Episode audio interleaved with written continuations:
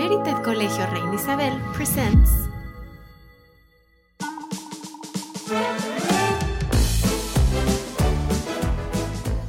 Welcome back. Sit tight as we continue with our program. Smart Kids reads and recommend.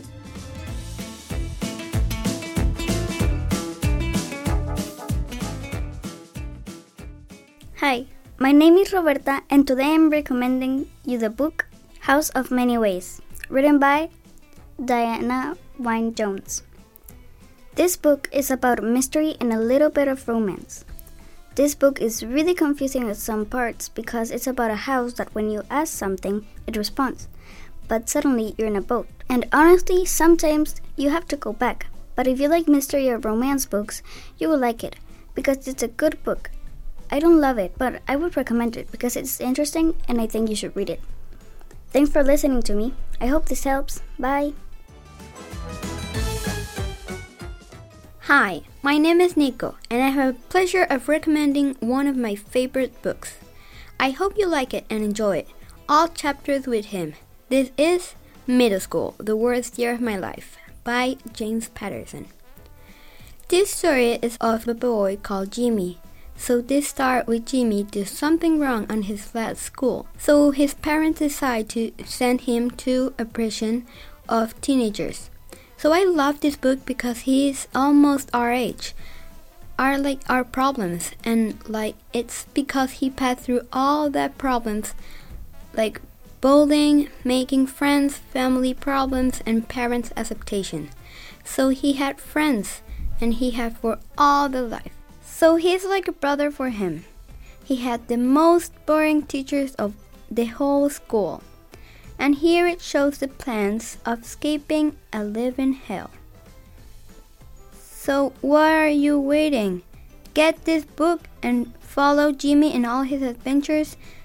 And the best part of all is that he wrote it. A kid. What's better than a kid reading a book that made by another kid? Bye. Hello, my name is Catherine, and I'm going to recommend the book Wish by Barbara O'Connor. I recommend 98% of this book because there is one thing or another that I don't love, but I understand that it is almost impossible to like a book 100%. But if you focus on the 98%, I can say that seriously it's a great book. And actually, when I went to the store, I saw it and I judged a book by its cover. I was really attracted to how cute Charlie and Wishbone look on the cover, so I bought it. I admit that at first I didn't understand it very well and I found it a little boring. But as I read more, I found it interesting and I was surprised that a person and a dog form a beautiful and strong friendship.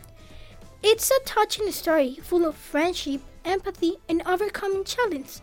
The author captures the essence of the characters, leaving the reader with a sense of hope and joy. The story is about Charlie, a boy facing tough circumstances, and the kind of friendship he forms with a dog named Wishbone. The book teaches us the value of friendship and the importance to having hope and dreams. Thanks for listening to me. I hope you read it and that you like it. Bye.